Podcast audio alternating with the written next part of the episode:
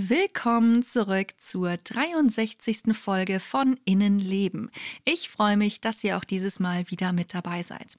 Heute möchte ich über ein sehr umfangreiches Thema sprechen, das immer mal wieder gewünscht wurde und für das inzwischen auch einige Menschen bei Patreon abgestimmt haben.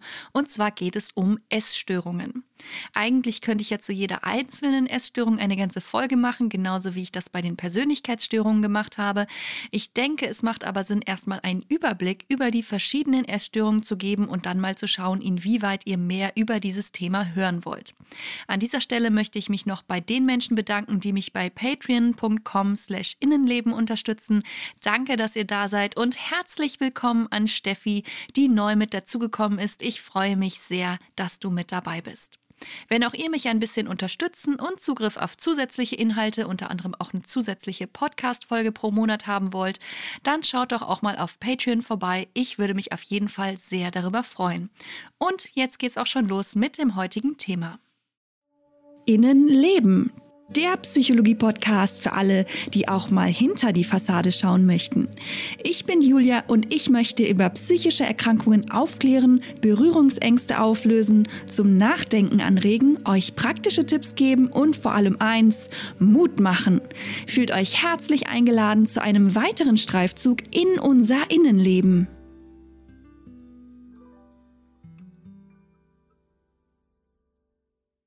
Bei Essstörungen handelt es sich, wie der Name natürlich schon nahelegt, um Probleme, die mit der Nahrungsaufnahme, also dem Essen zu tun haben.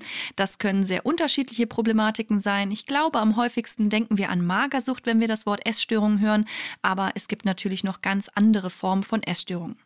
Essstörungen gehören zu den häufigsten chronischen psychischen Erkrankungen im Erwachsenenalter. Es wird also höchste Zeit, dass ich auch in diesem Podcast darüber spreche. Die Entwicklung von Essstörungen beginnt meistens schon im Jugendalter oder im jungen Erwachsenenalter, aber auch Kinder können schon betroffen sein. Das Robert Koch Institut kam zu dem Ergebnis, dass bei einem Fünftel aller 11 bis 17-Jährigen in Deutschland zumindest ein Verdacht auf eine Essstörung vorhanden ist. Auffällig dabei war außerdem, dass bei der Studie fast doppelt so häufig Kinder aus sozial benachteiligten Familien betroffen waren. Was die einzelnen Essstörungen betrifft, finde ich persönlich die betroffenen Zahlen ziemlich erschreckend. Von Magersucht sind in Deutschland so etwa 100.000 Menschen betroffen, von der Essbrechsucht etwa 600.000. Aber es wird noch viel schlimmer. Von Binge-Eating sind etwa 2% der Bevölkerung betroffen. Das sind ähm, ja 1, mehr als 1,5 Millionen, also unglaubliche Zahlen. Aber nicht nur die verschiedenen Essstörungen, sondern auch die Begleiterkrankungen und Folgen sind natürlich nicht zu unterschätzen, die damit eben noch zusammenhängen zusammenhängen. Adipositas ist zum Beispiel häufig die Folge einer Essstörung und ja, weltweit sind davon unglaublich viele Menschen betroffen und die Zahlen steigen und steigen. Weltweit leben laut WHO etwa eine Milliarde Menschen mit starkem Übergewicht. Schätzungen zufolge können diese Zahlen in den nächsten zehn Jahren auf 1,5 Milliarden ansteigen. Und wenn man bedenkt, was da alles so dahinter steckt für die Betroffenen, ihre Angehörigen, aber auch eben für unser Gesundheitssystem und so weiter, dann ist das wirklich besorgniserregend und ja, wir sollten uns unbedingt um Essstörungen kümmern und eben vor allem darum, dass die Menschen eine gute Behandlung bekommen und es ihnen besser geht.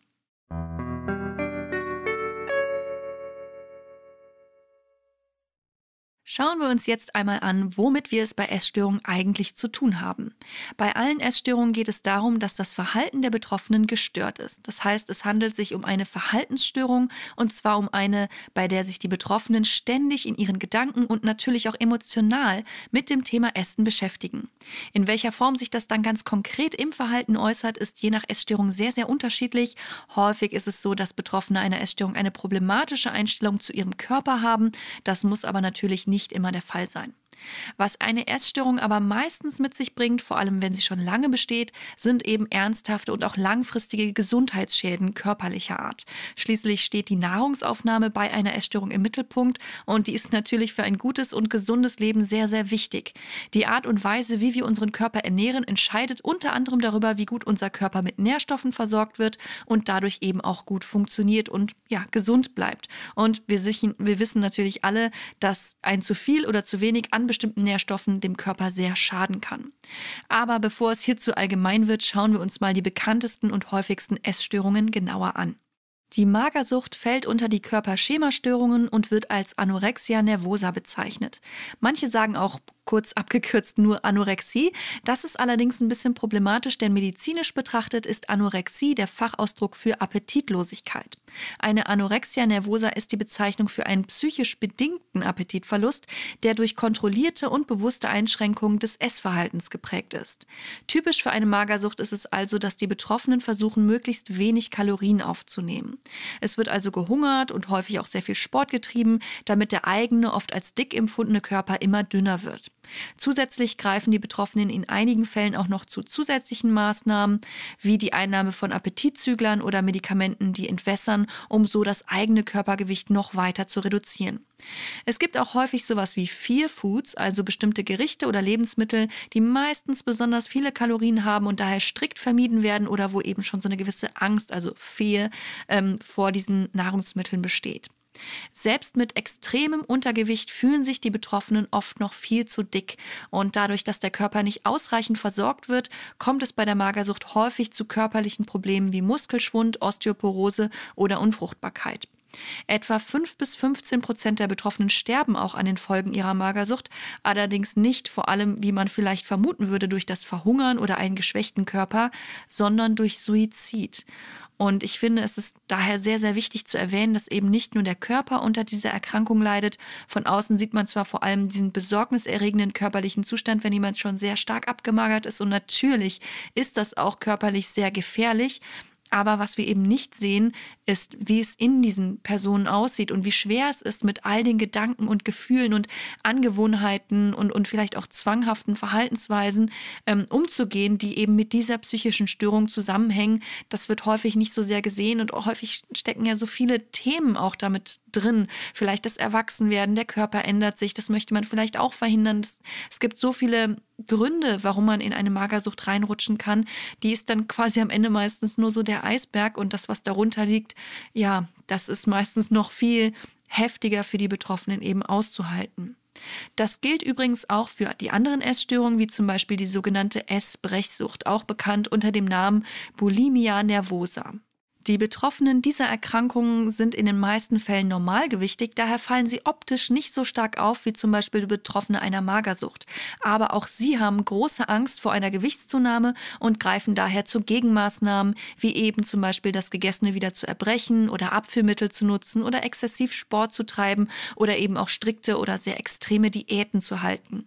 Übrigens kann es passieren, dass Betroffene einer Magersucht mit der Zeit in eine Essbrechsucht verfallen, denn dadurch, dass der Körper Körper immer wieder so einem Mangelzustand ausgesetzt ist, erleben die Betroffenen plötzlich immer häufiger diese heftigen Essattacken. Und diese sind für eine Essbrechsucht sehr typisch. Diese ja, Heißhungerattacken führen oft dazu, dass die Betroffenen in kurzer Zeit sehr viele und oft auch Lebensmittel mit hoher Kaloriendichte zu sich nehmen. Nach diesen ja, Essattacken fühlen sie sich oft schuldig oder unwohl und das Erbrechen wird dann häufig als Entlastung oder sogar Entspannung wahrgenommen. Betroffene einer Essbrechsucht müssen aber nicht zwingend immer nach jedem Essen erbrechen. Das ist leider sehr, ein sehr hartnäckiges Vorurteil. Das Erbrechen kann eine Maßnahme sein, muss es aber nicht. Dadurch, dass die Betroffenen meistens zwischen Essanfällen und Diäten so hin und her schwanken, kann es auch passieren, dass sehr heftige Gewichtsschwankungen auftreten, was den Körper natürlich zusätzlich sehr stark belastet. Außerdem kommt es natürlich auch bei dieser Erkrankung häufig zu gesundheitlichen Beschwerden. Dazu gehören zum Beispiel oft Speiseröhrenentzündungen durch das Erbrechen und auch Zahnschäden, Störungen im Elektrolytstoffwechsel und Mangelerscheinungen. Und in manchen Fällen kann es dadurch dann sogar schon zu Herzversagen kommen. Also auch das ist wieder ja sehr sehr gefährlich und auch besorgniserregend. Natürlich ist es mir auch hier wieder wichtig, darauf hinzuweisen, dass die Essbrechsucht nicht nur körperliche Beschwerden und Einschränkungen mit sich bringt, sondern eben vor allem dieser psychische Leidensdruck wirklich sehr hoch ist. Eine weitere sehr häufige Essstörung, die aber nicht unter einem speziellen Namen im Diagnosesystem ICD-10 aufgeführt ist, bisher zumindest noch nicht. Ich denke, im neuesten, in der neuesten Version kommt das wahrscheinlich. Das ist die Binge-Eating-Störung, die auch als BES oder im Englischen Binge-Eating Disorder, also BED, ähm, abgekürzt wird. Manchmal wird sie auch als psychogene Adipositas bezeichnet. Binge bedeutet übrigens sowas wie Orgie oder Gelage. Das Wort bezieht sich auf die heftigen Essanfälle, mit denen die Betroffenen es auch hier zu tun haben. Bei diesen Essattacken treten häufig suchtähnliche Heißhungergefühle auf, die die Betroffenen regelrecht ja, überwältigen. Es geht bei diesen Essattacken gar nicht mehr darum, ein Hungergefühl zu bewältigen oder ein Sättigungsgefühl zu erreichen, das irgendwas mit den tatsächlichen Bedürfnissen des Körpers zu tun hat. Vielmehr werden hier innere Spannungen und Konflikte auf diese Art und Weise ausagiert. Als Kriterium für diese Störung gilt, dass man mindestens innerhalb von drei Monaten an einem Tag pro Woche eine Essattacke hat, bei der man innerhalb von sehr kurzer Zeit ungewöhnlich große Mengen an Lebensmitteln zu sich nimmt. Man kann schon von einer Art Kontrollverlust sprechen. Charakteristisch für eine Binge-Eating-Störung ist außerdem das Essen ohne hungrig zu sein, besonders schnelles Essen oder das Essen, bis ein schon sehr unangenehmes Völlegefühl einsetzt. Auch das alleine Essen aus Schuld- oder Schamgefühlen oder auch Gefühle von Ekel, Scham oder Depressionen nach den Essanfällen ist da typisch.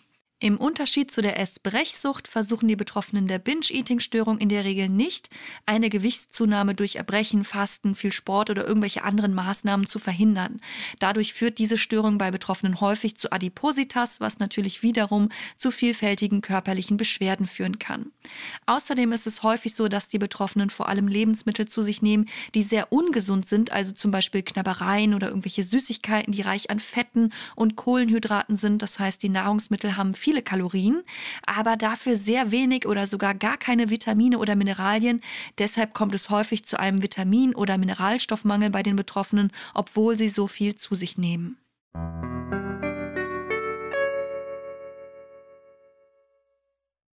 Natürlich gibt es abgesehen von diesen besonders häufigen Formen einer Essstörung auch noch andere Störungen, die mit der Nahrungsaufnahme, also dem Essen, in Zusammenhang stehen. Beim Pika-Syndrom werden zum Beispiel ungewöhnliche Dinge wie Erde, Papierschnipsel, Ton, Kreide, Eis oder auch andere Dinge in oft auch großen Mengen verzehrt. Das führt natürlich in einigen Fällen zu Vergiftungen, Infektionen oder anderen körperlichen Problemen und sollte natürlich daher auch dringend behandelt werden.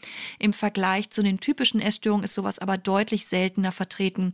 Genauso wie die Orthorexie, bei der zwanghaft ausschließlich gesunde Lebensmittel verzehrt werden. Wobei, da kann ich mir vorstellen, dass da die Zahlen in den nächsten Jahren noch in die Höhe steigen könnten. Aber egal, um welche Essstörung es geht, es müssen natürlich nicht immer alle Symptome vorhanden sein, damit man eine Essstörung diagnostiziert bekommt. Es gibt auch sogenannte atypische Essstörungen, ähm, wo eben die Symptome nicht auf eine der speziellen Essstörungen ja, hinweisen. Und natürlich sind die einzelnen Essstörungen nicht immer so klar voneinander abzugrenzen, denn die Betroffenen können natürlich auch von Zeit zu Zeit von einer zur anderen Essstörung quasi wechseln oder Symptome vermischen sich sogar. Das Hauptmerkmal bleibt aber natürlich bei allen Essstörungen vorhanden, nämlich die zwanghafte Beschäftigung mit dem Essen und natürlich auch häufig mit Themen, die eng damit verbunden sind, wie zum Beispiel das Gewicht oder das eigene Körperbild. Häufig liegt auch eine sogenannte körperdysmorphe Störung vor, kurz KDS. Betroffene einer KDS beschäftigen sich sehr stark mit vermeintlichen körperlichen Makeln, die sie an sich selbst zwar bemerken, aber die von anderen kaum oder gar nicht wahrgenommen werden. Sie kontrollieren ihr Aussehen ständig im Spiegel oder trauen sich vielleicht schon gar nicht mehr in den Spiegel zu schauen und vermeiden es komplett. Auch sehr, sehr typisch für eine KDS ist, dass sich die Betroffenen immer wieder mit anderen Menschen vergleichen. Vor allem Problemzonen wie Bauch oder Oberschenkel werden sehr sehr kritisch betrachtet und auch das Gesicht wird extrem ja, kritisch bewertet oder sogar als absolut hässlich gesehen. Die KDS kann für die Betroffenen sehr belastend und eben mit ein Grund für eine Essstörung sein. Oftmals ist es natürlich schwierig herauszufinden, ob man nun wirklich von einer KDS betroffen ist und ob auch eine Essstörung vorliegt. Das liegt sicherlich auch daran, dass die Übergänge in beiden Fällen natürlich fließend sind. Was ist noch krank und was ist schon wieder normal? Ein Mensch, der zum Beispiel aus religiösen oder ideologischen Gründen eine bestimmte Ernährungsform oder sogar Diät betreibt, ist ja nicht dadurch schon essgestört, auch wenn das Umfeld das vielleicht so wahrnimmt und das Gefühl hat, oh, dieser Mensch ähm, beschäftigt sich sehr, sehr viel mit dem Thema Essen. Und manche Betroffenen wirken nach außen hin auch völlig normal und zwar nicht nur optisch, sondern auch ihr Verhalten scheint ja nicht auf eine Essstörung hinzuweisen, vielleicht weil sie es verstecken oder weil die Essstörung noch nicht so weit vorangeschritten ist oder warum auch immer, das ist eben alles auch möglich. Diese Tatsache macht es natürlich schwierig, eine Essstörung zu erkennen und dann eben auch behandeln zu können. Es ist aber wichtig, eine Essstörung möglichst früh zu behandeln. Deshalb ist meine Empfehlung natürlich, sich möglichst früh an Fachpersonal zu wenden, um diesen Verdacht abzuklären. Bei der Diagnosestellung oder eben auch einer Vorab-Einschätzung werden die Betroffenen meistens ausführlich zu ihrem Essverhalten befragt. Es gibt natürlich auch spezielle Fragebögen, um eine Essstörung zu erkennen. Außerdem wird meistens der BMI, also der Body Mass Index, herangezogen, um festzustellen, ob ein Unter- oder Übergewicht vorliegt. Warum ich aber das für problematisch halte, das erkläre ich später noch. Wichtig finde ich, dass schon bei einer ersten Einschätzung der Mensch als Ganzes betrachtet wird und eben nicht nur sein Gewicht. Geschultes Personal, wie zum Beispiel bei einer Beratungsstelle, ist in der Regel schon in der Lage, mit gezielten Fragestellungen herauszufinden, ob es sich zum Beispiel lohnt, therapeutische Hilfe in Anspruch zu nehmen. Und im Zweifelsfall lohnt es sich natürlich immer, eine psychotherapeutische Sprechstunde in Anspruch zu nehmen, wenn man ja da Sorgen oder Bedenken hat, dass man vielleicht von einer Essstörung betroffen sein könnte.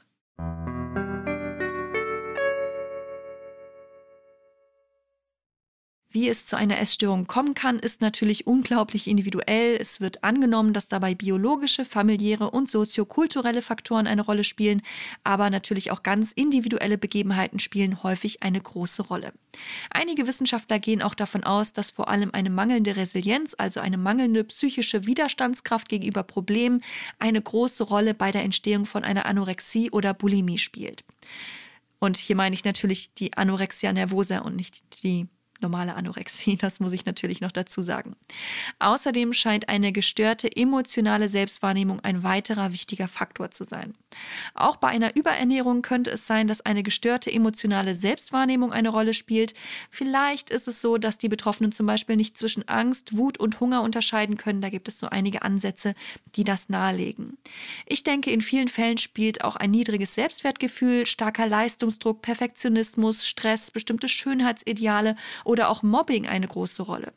Auch ein Trauma kann der Grund für eine Essstörung sein. Ich denke, es lohnt sich da ganz individuell danach zu schauen, was genau dazu geführt hat. Vielen Betroffenen ist gerade nach einer Therapie ganz klar bewusst, welche Erlebnisse und inneren Prozesse dazu geführt haben. Ich denke, in einigen Fällen ist auch ein wichtiger Faktor bei der Entstehung von eben Essstörungen, wie die Eltern mit dem Essensthema umgegangen sind. Viele Eltern meinen es ja eigentlich besonders gut mit ihren Kindern und achten deswegen sehr stark darauf, was sie essen, wie sie essen oder regulieren es auch sehr strikt. Und ich denke, wir kennen das irgendwie alle, vielleicht nicht aus eigener Erfahrung, aber zumindest aus Erzählungen, aus Fernsehserien oder sonst irgendwoher. Lebensmittel werden schon im Kindesalter durch das Verhalten der Erwachsenen in gut und schlecht irgendwie so eingeteilt. Vielleicht gibt es sogar verbotene Lebensmittel, manche werden auch als Belohnung eingesetzt, andere einem vielleicht eher aufgezwungen. Und häufig ist das gemeinsame Essen am Tisch irgendwie nicht besonders ja, spannend oder interessant oder vielleicht sogar besonders stressig, denn da gibt es ähm, ja nicht die besonders leckeren Sachen und die Stimmung ist häufig angespannt, also nicht immer so die angenehmste Situation. Und wir lernen häufig auch gar nicht so richtig als Kinder zu genießen.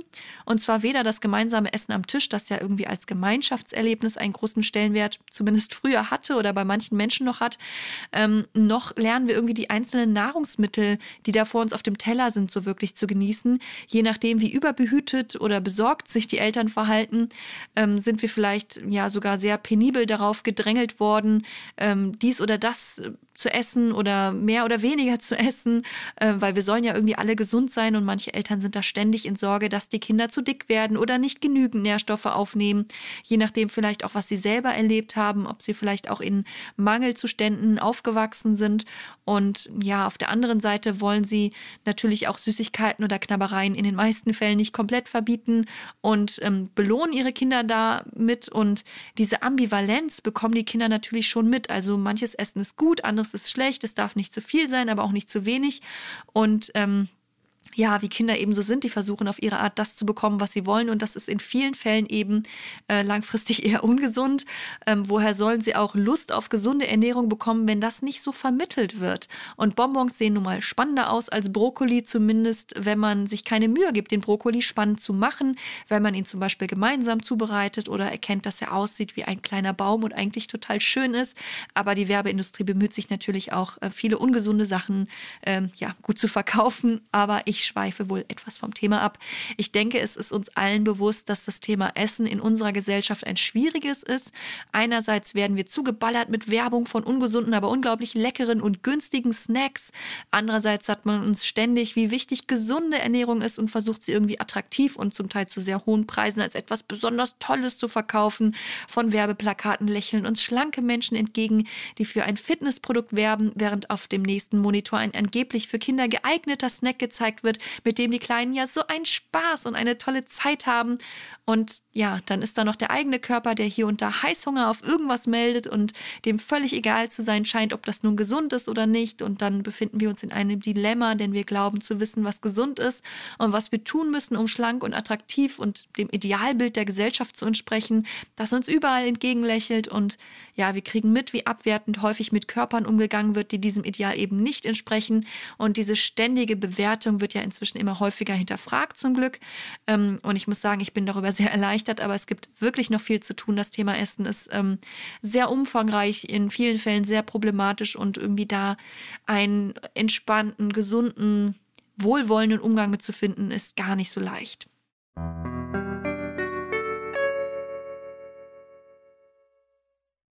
Damit Essstörungen möglichst früh erkannt und natürlich dann auch behandelt werden, ist es natürlich wichtig, dass wir darüber Bescheid wissen. Aufklärung ist also ein sehr wichtiger Punkt und wer weiß, vielleicht kann ich mit dieser Podcast-Folge ja ein klein wenig dazu beitragen. Der erste Schritt ist natürlich erst einmal, sich zu informieren.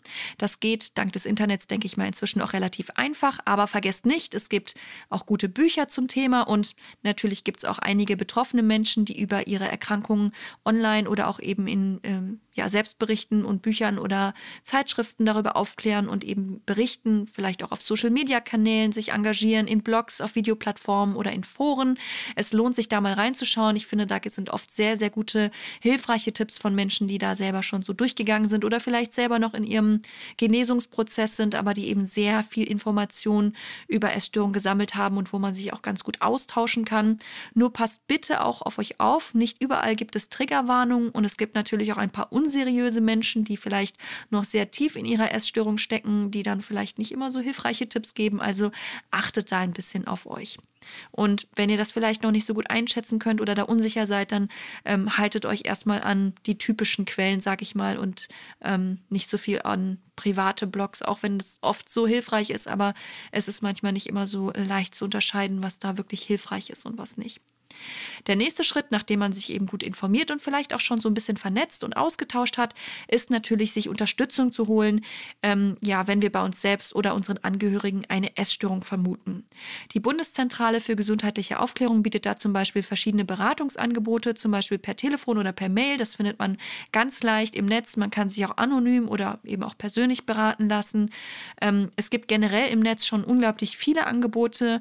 Ähm, Natürlich ist es aber auch möglich, mit dem Hausarzt oder der Hausärztin über die Vermutung zu sprechen oder einen Termin für eine psychotherapeutische Sprechstunde zu vereinbaren oder vielleicht eine Selbsthilfegruppe aufzusuchen.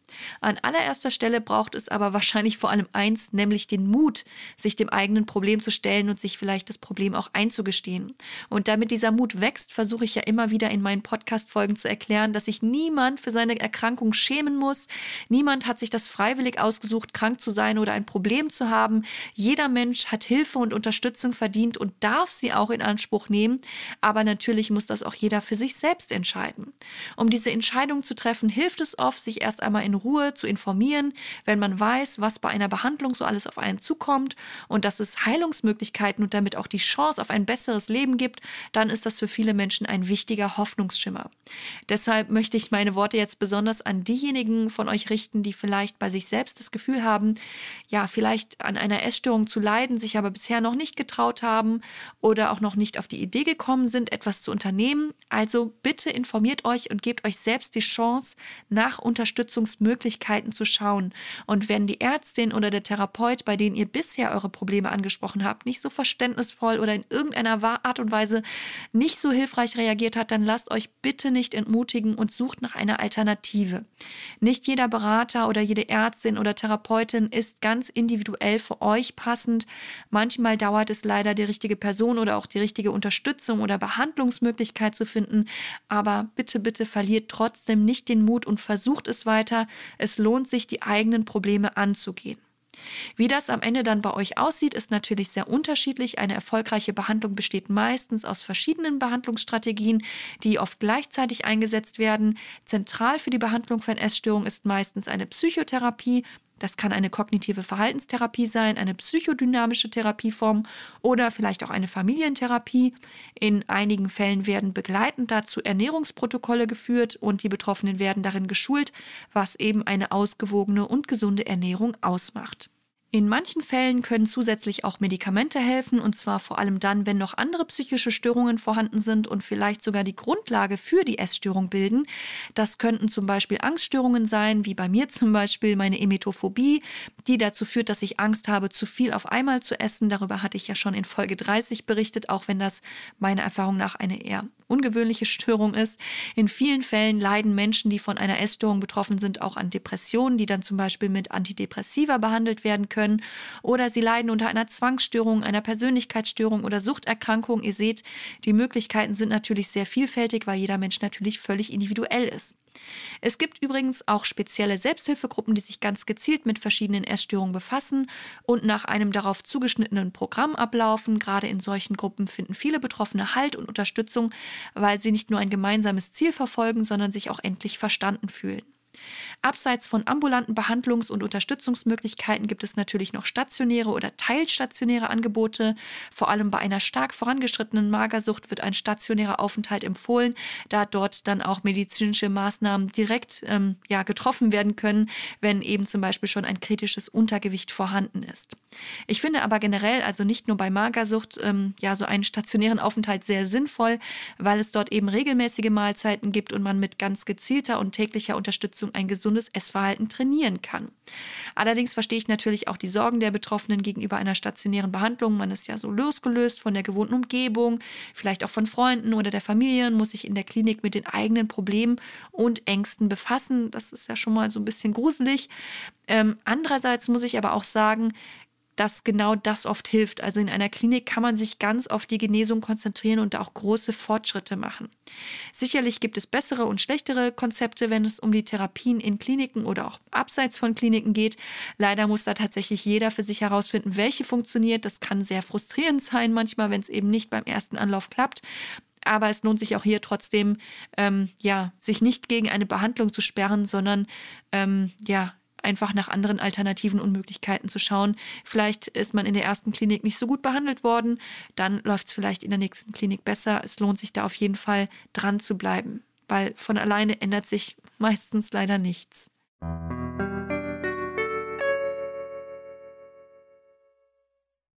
Eine Sache, die ich ja noch unbedingt ansprechen wollte, ist der BMI, der Body Mass Index.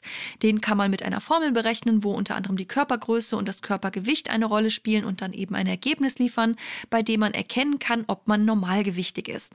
Oft wird der BMI bei der Diagnosestellung von Essstörungen mit herangezogen und das finde ich nicht gerade hilfreich und ich bin damit auch nicht ganz alleine. Über- oder Untergewicht sind keine Krankheitsbilder und weder das eine noch das andere muss zwingend auf eine Erkrankung hinweisen oder kann eine Erkrankung ausschließen. Mal davon abgesehen wird bei der Berechnung des BMI nicht zwischen Fett und Muskelmasse unterschieden. Viele Sportler gelten laut BMI als übergewichtig, weil sie viel wiegen. Das liegt aber eben nicht an zu viel Körperfett, sondern eben an viel Muskelmasse. Dieser und noch ein paar andere Gründe sorgen dafür, dass der BMI inzwischen von vielen Experten kritisiert wird und auch als unseriöses Messinstrument angesehen wird. Leider machen sich aber noch viele Ärzte und Therapeutinnen einfach, indem eben doch solche körperlich messbaren Hinweise bei der Diagnosestellung herangezogen werden. Ich habe das leider auch häufig noch so erlebt. Innerhalb meiner Therapien und Klinikaufenthalte wurde zum Beispiel nie auf mein Essproblem eingegangen, das ja mit meiner Phobie zusammenhängt, auf die auch nie so wirklich eingegangen worden ist. Und das liegt sicherlich auch daran, dass mein BMI nie unter der magischen Grenze 17,5 lag. Ab da handelt es sich nämlich um sogenanntes starkes Untergewicht.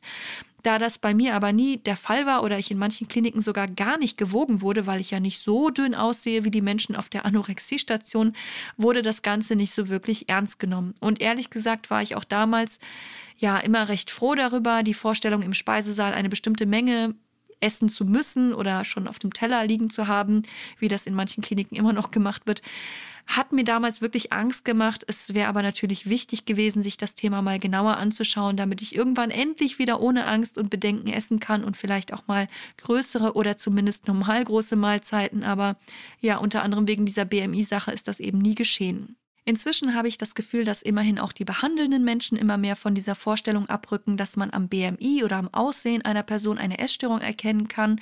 Das lässt mich tatsächlich etwas aufatmen. Eine Essstörung macht sich nämlich nicht einfach nur am Körpergewicht oder der Körperoptik bemerkbar, mal davon abgesehen, dass man durch Klamotten und Körperhaltung auch so einiges verfälschen kann, wenn man das möchte. Das Schlimme für die Betroffenen ist aber ja in vielen Fällen auch gar nicht das Unter- oder Übergewicht, solange man jetzt nicht starke gesundheitliche Beschwerden oder körperliche Beschwerden hat. Das Problematischere, was von den Betroffenen wahrgenommen wird, sind die eigenen Gedanken und Gefühle, die mit der Essstörung in Zusammenhang stehen. Die ständige gedankliche Beschäftigung mit dem Thema, die damit verbundenen Einschränkungen, die Ängste, die Sorgen und in vielen Fällen auch die Konflikte mit dem eigenen Umfeld zum Beispiel. Ich könnte da tatsächlich ziemlich viele Dinge aufzählen, aber das würde mal wieder den Rahmen an dieser Stelle sprengen. Ähm, Habe ich eigentlich schon mal erwähnt, wie schwer es mir immer wieder fällt, mich auf eine halbe Stunde für eine Podcast-Folge zu beschränken? Das ähm, fällt mir in letzter Zeit immer wieder auf. Aber bevor ich nun zum Ende komme, möchte ich noch eine Sache unbedingt loswerden. Oh Gott, noch eine. Es waren also doch am Ende zwei Sachen, die ich noch loswerden wollte. Natürlich versuche ich hier in dieser Folge mal wieder verschiedene Krankheitsbilder zu beschreiben. Das bedeutet aber eben nicht, dass die typischen Anzeichen bei jedem Menschen so auftreten müssen. Menschen, die von einer Magersucht betroffen sind, müssen nicht unbedingt wenig wiegen oder extrem dünn aussehen. Außerdem hungern Betroffene einer Magersucht zum Beispiel nicht einfach nur, um dünn zu sein. Dahinter liegen oft verborgene Problematiken, die zum Beispiel im Laufe einer Therapie sichtbarer werden können. Es geht aber bei einer Essstörung nicht einfach nur um das Gewicht oder die Optik oder überhaupt ums Essen, und es sind auch nicht nur Frauen betroffen, äh, wie viele Menschen leider immer noch denken. Und natürlich sind Menschen, die von einer Essstörung betroffen sind, nicht schwach oder selbst schuld. Es geht hier nicht um zu viel oder zu wenig Ehrgeiz, sondern um ernstzunehmende Erkrankungen, die behandelt werden sollten. Ich möchte hier keine Vorurteile schüren, sondern einen Überblick geben. Das ist mir wirklich, wirklich wichtig. Bitte bedenkt immer, dass jeder Mensch und auch die Erkrankungen, von denen er oder sie vielleicht betroffen ist und eben auch die verschiedenen Ausprägungen Symptome ganz individuell sind und dass ich hier immer nur so einen Überblick versuche zu geben, damit ihr euch so ein bisschen was unter den verschiedenen Erkrankungen vorstellen könnt.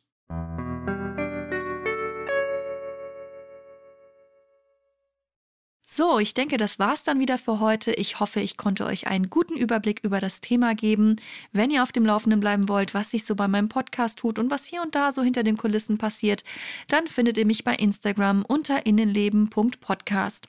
Wenn ihr mich ein bisschen unterstützen wollt, könnt ihr das gerne auf patreon.com/innenleben tun. Ich freue mich immer sehr, wenn neue Leute mit dazukommen und ich muss sagen, dass dort inzwischen ganz schön viele Inhalte ähm, hochgeladen worden sind, zum Beispiel auch in diesem ähm, Monat oder nein, wenn die Folge online kommt, schon im letzten Monat wahrscheinlich, ähm, ging es zum Beispiel in einer Sonder-Podcast-Folge um das Thema toxische Beziehungen, wo ich auch sehr viele private Dinge erzählt habe. Also wenn ihr noch mehr Interesse an Inhalten habt und auch ein bisschen persönlichere Einblicke haben wollt, dann kann ich euch sehr empfehlen, mal bei Patreon vorbeizuschauen. Ich schicke euch ganz, ganz liebe Grüße und sage mal wieder bis zum nächsten Mal.